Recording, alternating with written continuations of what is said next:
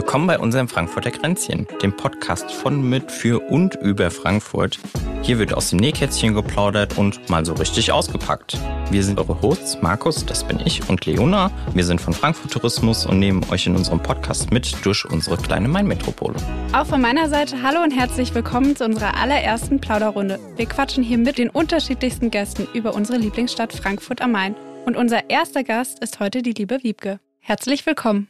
Hallo, danke für die Einladung. Auch von meiner Seite, Wiebke, nochmal herzlich willkommen. Und seit über 15 Jahren bist du jetzt schon als zertifizierte Gästeführerin in Frankfurt unterwegs, hast etliche Touristen nachhaltig für Frankfurt begeistert, die manche vielleicht sogar mal verloren, da hören wir vielleicht noch ein bisschen zu was später, manchmal in die Irre geführt, wenn du dich mit komischen Fragen konfrontiert gesehen hast und bestimmt auch noch vieles mehr. Da hast du recht, Markus. Noch eine kurze Frage von mir vorab. Da wir hier beim Frankfurter Kränzchen sind, liebe Wiebke, lieber ein Kaffee oder schon ein Shoppen?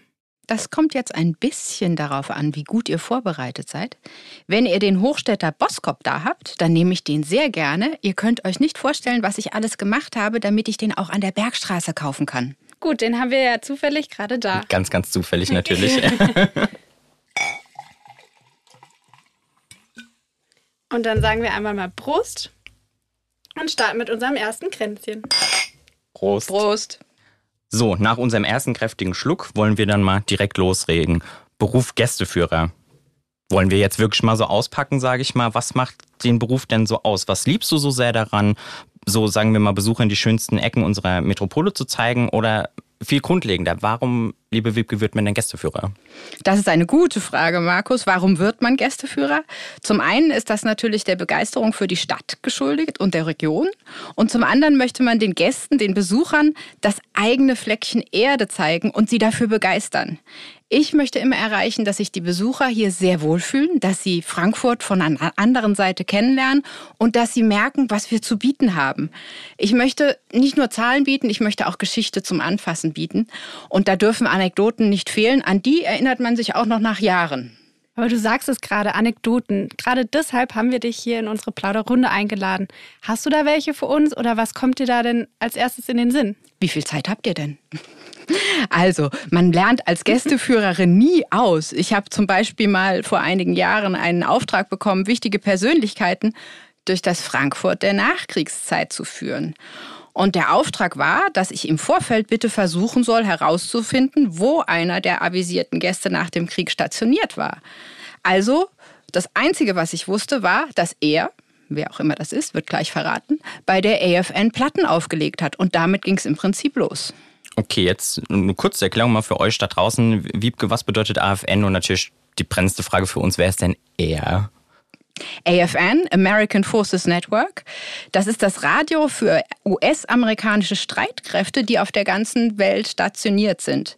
Und der Sender war nach dem Krieg auch für deutsche Zuhörer etwas ganz Besonderes, nicht zuletzt natürlich wegen der Musik. Dort konnte man Jazz hören. Wer waren die Besucher? Die Persönlichkeiten waren Ada und Nicholas Clooney, die Eltern von George Clooney.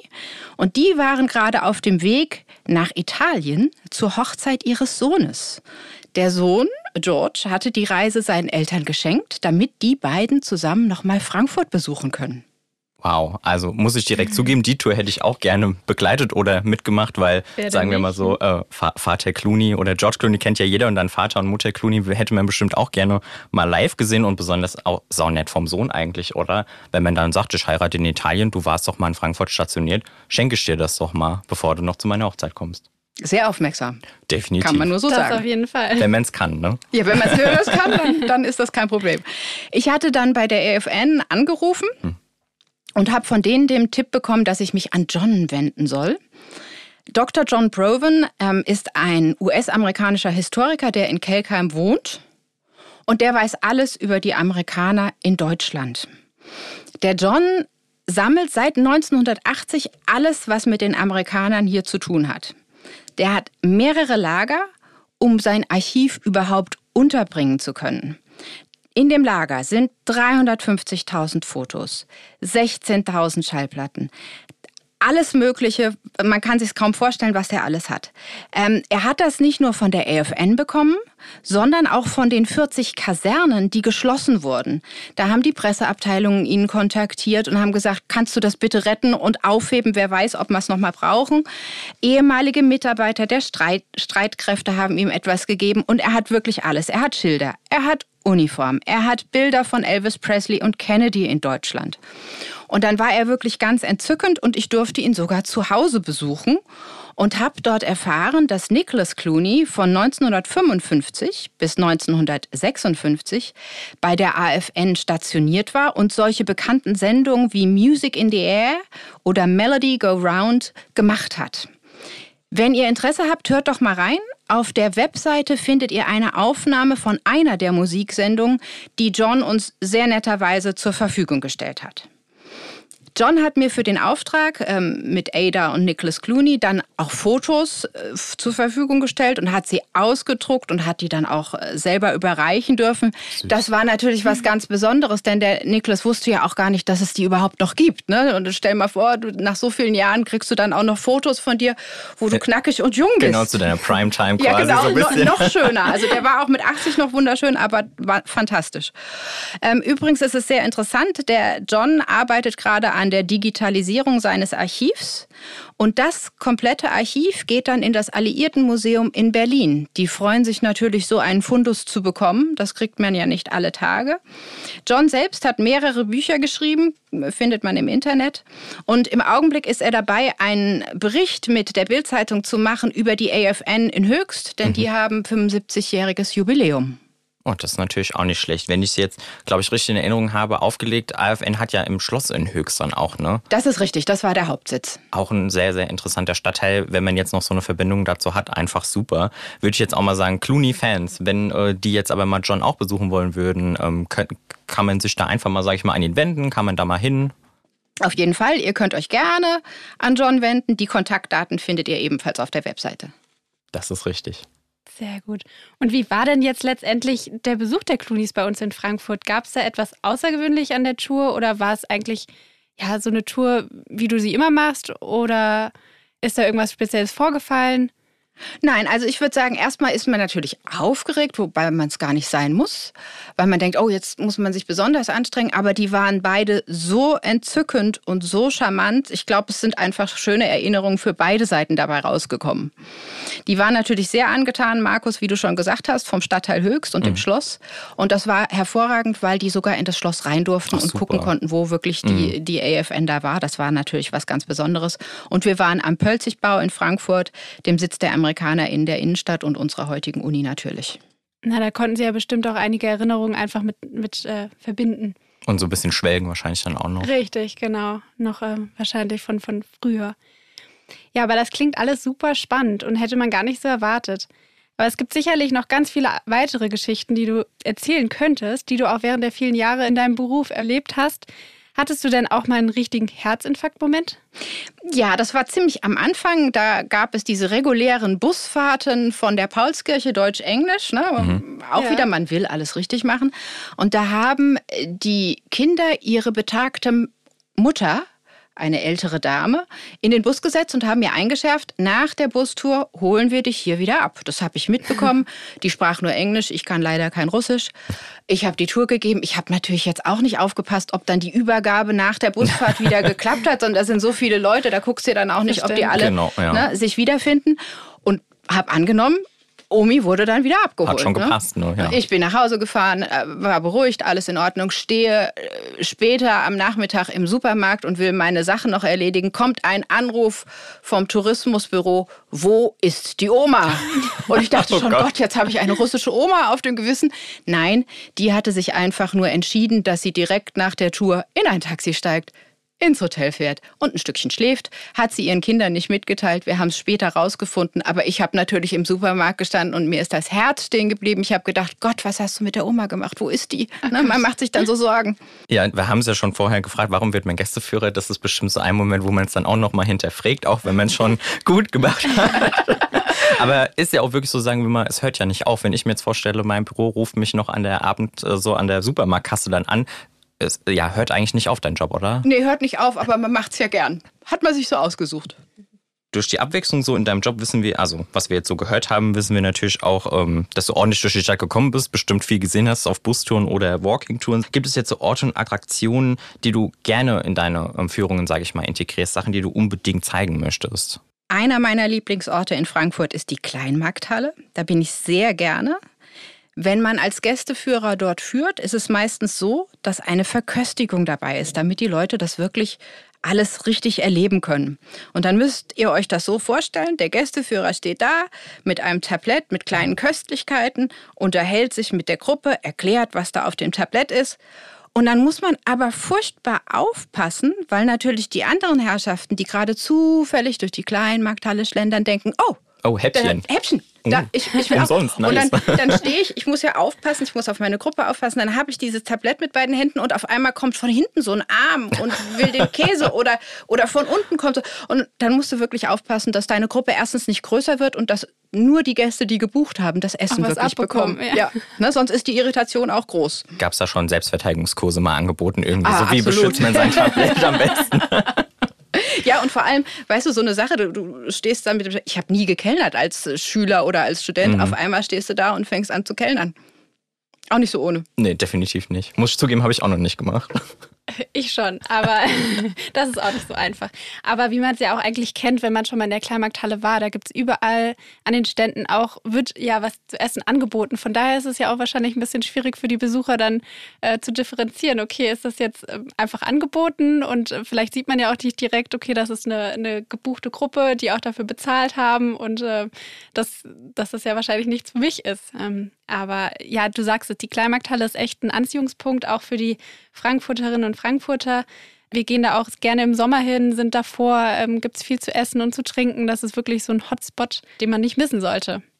So, liebe Wiebke, wir haben ja jetzt schon so viel von dir erfahren. Wir haben jetzt noch die Quick Five, unsere fünf schnellen Fragen für dich vorbereitet. Bestimmt erfahren wir dann noch einiges mehr über unsere kleine Metropole am Main, bekommen noch weitere Ideen zu Orten oder Plätzen wo wir hingehen sollten, müssten. Und wir vielleicht so noch gar nicht kennen. Also wir haben jetzt mal so den Wunsch an dich, mach uns doch auch mal nachhaltig noch begeisterter für Frankfurt, als wir es so schon sind. Genau. Und so direkt die erste Frage, steigen wir doch mal ein. Ähm, was fasziniert dich denn so an unserer Stadt? Frankfurt ist eine sehr internationale Stadt und trotzdem überschaubar. Hier gibt es keine stundenlangen Wege, dass man eine Stunde in einer Richtung erstmal in die S-Bahn muss, mhm, um genau. Kaffee zu trinken ja. und dann fährst du eine Stunde wieder nach Hause. Das gibt es einfach nicht. In der Innenstadt kann man alles zu Fuß erledigen.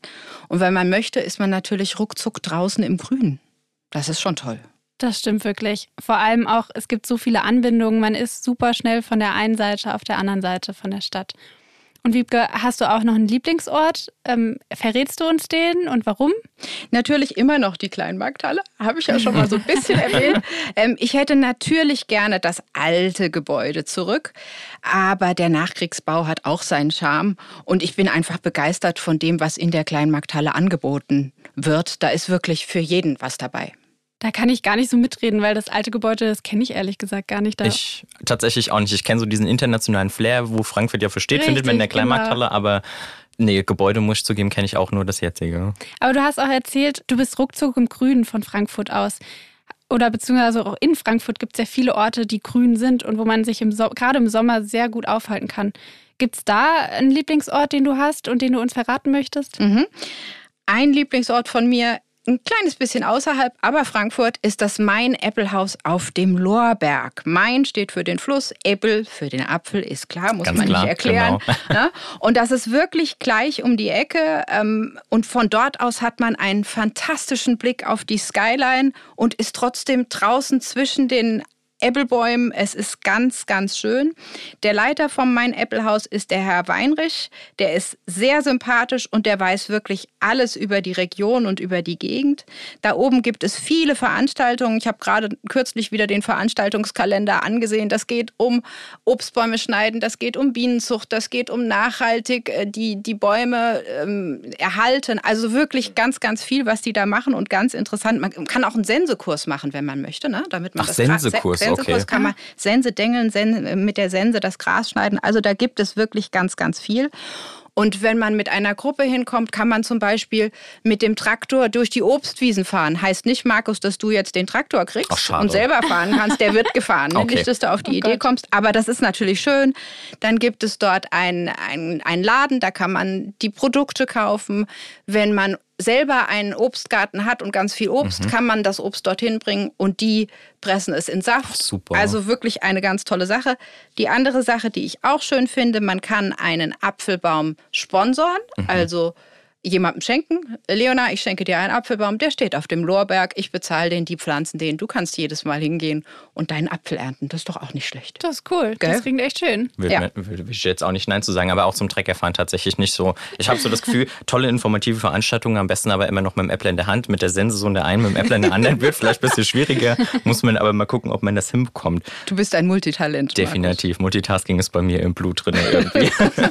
so, Lorberg ist ja unser letzt, also ist ja unser Hausberg hier in Frankfurt. Frankfurt und so der letzte verbliebene Weinberg von Frankfurt. Aber auch, ich meine mich zu erinnern, es war ja irgendwie so der östlichste Teil vom Rheingau jetzt eigentlich noch, oder? Ja, das ist richtig. Die Stadt hat diesen Weinberg seit 1803 und dort wachsen die Trauben für unseren Riesling. Hm. Und den kann man natürlich in mein Äppelhaus auch kaufen oder aber natürlich um die Ecke vom Römer von unserem Rathaus. Da gibt es den auch. Müssen wir auf jeden Fall mal probieren. Und wenn wir schon mal wärmerem Wetter sind, wo sich das meiste ja auch draußen abspielt und die Leute vor die Tür gehen, gerade auch jetzt. Ähm, wo findet man dich denn so im Sommer, wenn nicht auf dem Lorberg?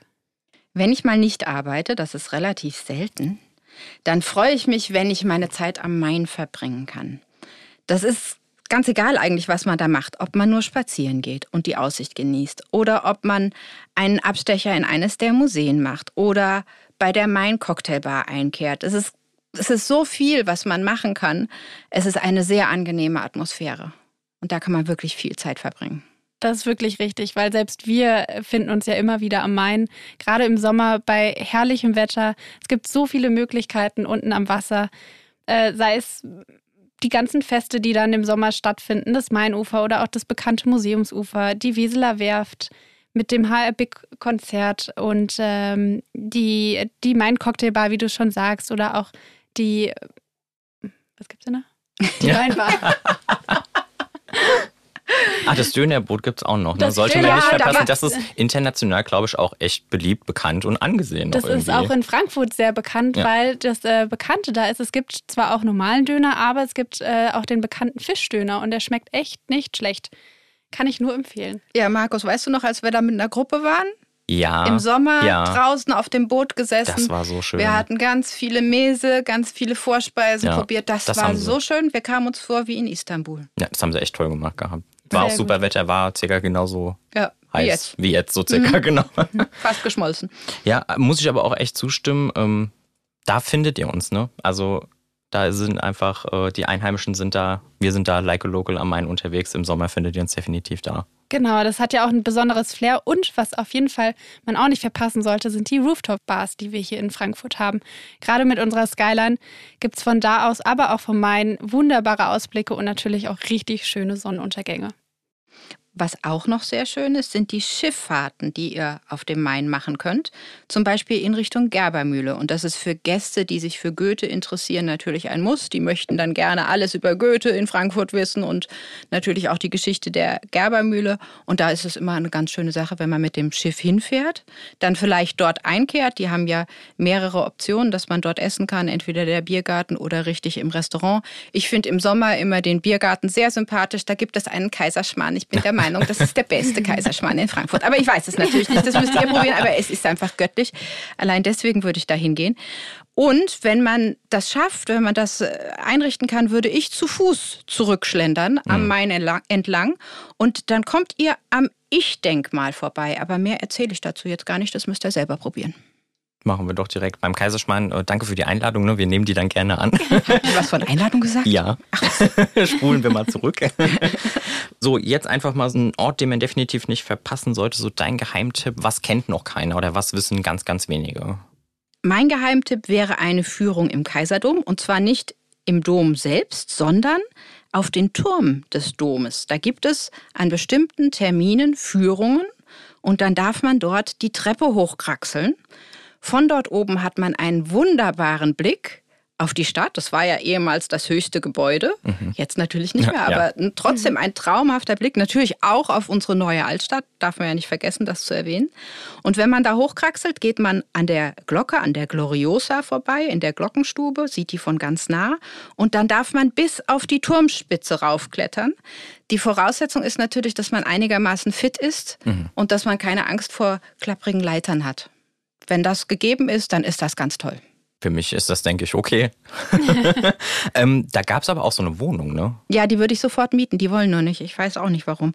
Das ist die Türmerwohnung und da gab es einen Pfarrtürmer, den Herrn Johannes Rüb, der hat dort oben mit seiner Frau Elise und der Tochter Anna für mehr als 34 Jahre gelebt. Das müsst ihr euch mal vorstellen, wie fit die waren. 34 Jahre, immer Treppe rauf, Treppe runter. Da, ne? jeder, jeder, Tag ist äh, jeder Tag. Beintag. Ihr, stellt euch vor, ihr vergesst die Eier oder die Milch. Einmal nochmal runterlaufen, das passiert euch einmal und dann nie wieder. Nie wieder.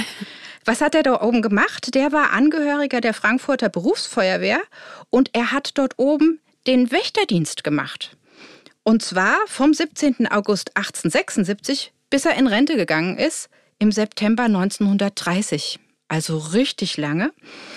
Die Aufgabe von ihm war, dass er im Auftrag der Stadt mögliche Brände meldet, wenn es irgendwo gebrannt hat, oder natürlich auch Bescheid gibt, wenn ein Feind naht. Kann man ja nicht wissen. Hm? wenn irgendeine Gefahr aussteht. Nach ihm, als er pensioniert war, gab es noch zwei weitere ähm, Turmwächter, die da oben gewohnt haben. Und nach 42 ist das nicht mehr besetzt worden, diese mhm. Position. Ja, dann war das nicht mehr. Aber eine traumhafte, süße kleine Wohnung. Das glaube ich. Aber man kann ja dann rein theoretisch sagen, wie so ein bisschen unser Feuermelder jetzt in der Wohnung. Sozusagen. Genau, ja. menschliche ja. Feuermelder und Alarmanlage heute eben ganz modern, nur verkabelt war. und damals noch der Mensch mit in der schönen kleinen Wohnung. Retro. Genau, Retro. Und gibt es etwas äh, deiner Meinung nach, was bislang viel zu wenig Beachtung bekommen hat oder noch mehr verdient hätte? Ich finde es immer so ein bisschen schade, wenn die Leute sagen, ah, Frankfurt ist eine Bankenstadt. Das stimmt natürlich, wir haben hier viele Banken, deswegen haben wir auch so eine Skyline. Aber es gibt so viel zu sehen. Es gibt so viele Möglichkeiten, was man hier machen kann. Ich habe es vorhin schon mal gesagt. Es ist international. Sie gehen oder ihr geht durch die Straßen. Ihr hört ganz viele Sprachen. Das ist so schön. Und auch auf so einem kleinen Flecken Erde wirklich. Man sagt, ähm, dass man zweimal weint, wenn man in Frankfurt ankommt. Einmal, wenn man hinzieht, weil man sagt, oh, zu klein, zu langweilig, nichts zu tun. Und das nächste Mal, wenn man ein paar Jahre später beruflich weiter will und muss und dann merkt man auf einmal, oh, ich hatte es hier aber sehr gut, ich hatte ein wunderbares Umfeld, ich konnte wahnsinnig viel machen, äh, ich konnte mich verständigen, weil alle Englisch sprechen und jetzt muss ich weg. Also man weint zweimal, einmal wenn man kommt und einmal viel schlimmer, wenn man wieder weg muss. Naja, vielleicht gibt es ja immer mal wieder die Möglichkeit zurückzukommen oder vielleicht doch ein bisschen länger zu bleiben, wenn es einem noch so gut gefallen hat. Auf jeden Fall. Und man nicht die zweite Träne verdrücken möchte. Genau, man muss sich festkrallen. Wenn man irgendwas mag, nicht loslassen. Das habe ich im Leben bisher schon gut gelernt. Wenn ich was mag, dann lasse ich auch nicht mehr los. Ähm, so, wir sagen jetzt tatsächlich an dieser Stelle, ähm, dass unsere erste Folge von Frankfurt der Kränzchen erfolgreich zum Abschluss gebracht wurde. Und dafür, finde ich, haben wir jetzt eigentlich so eine schöne Runde Applaus verdient. Ich applaudiere jetzt einfach mal für uns alle. Und dann äh, sagen wir so nach einer kleinen weiteren Ansage noch bis zum nächsten Mal. Und werden wir uns jetzt noch einen nächsten Shoppen gönnen und anstoßen, stoßt doch mit uns virtuell an und schaut zu Hause mal in unseren Shownotes oder auf unserer Website. Dort findet ihr alles, worüber wir heute geredet haben. Fotos von Nicolas Clooney und ein Porträt von unserer lieben Wiebke und natürlich auch unsere kommenden Folgen. Wir hoffen, ihr seid beim nächsten Frankfurter Kränzchen wieder dabei. Tschüss. Tschüss.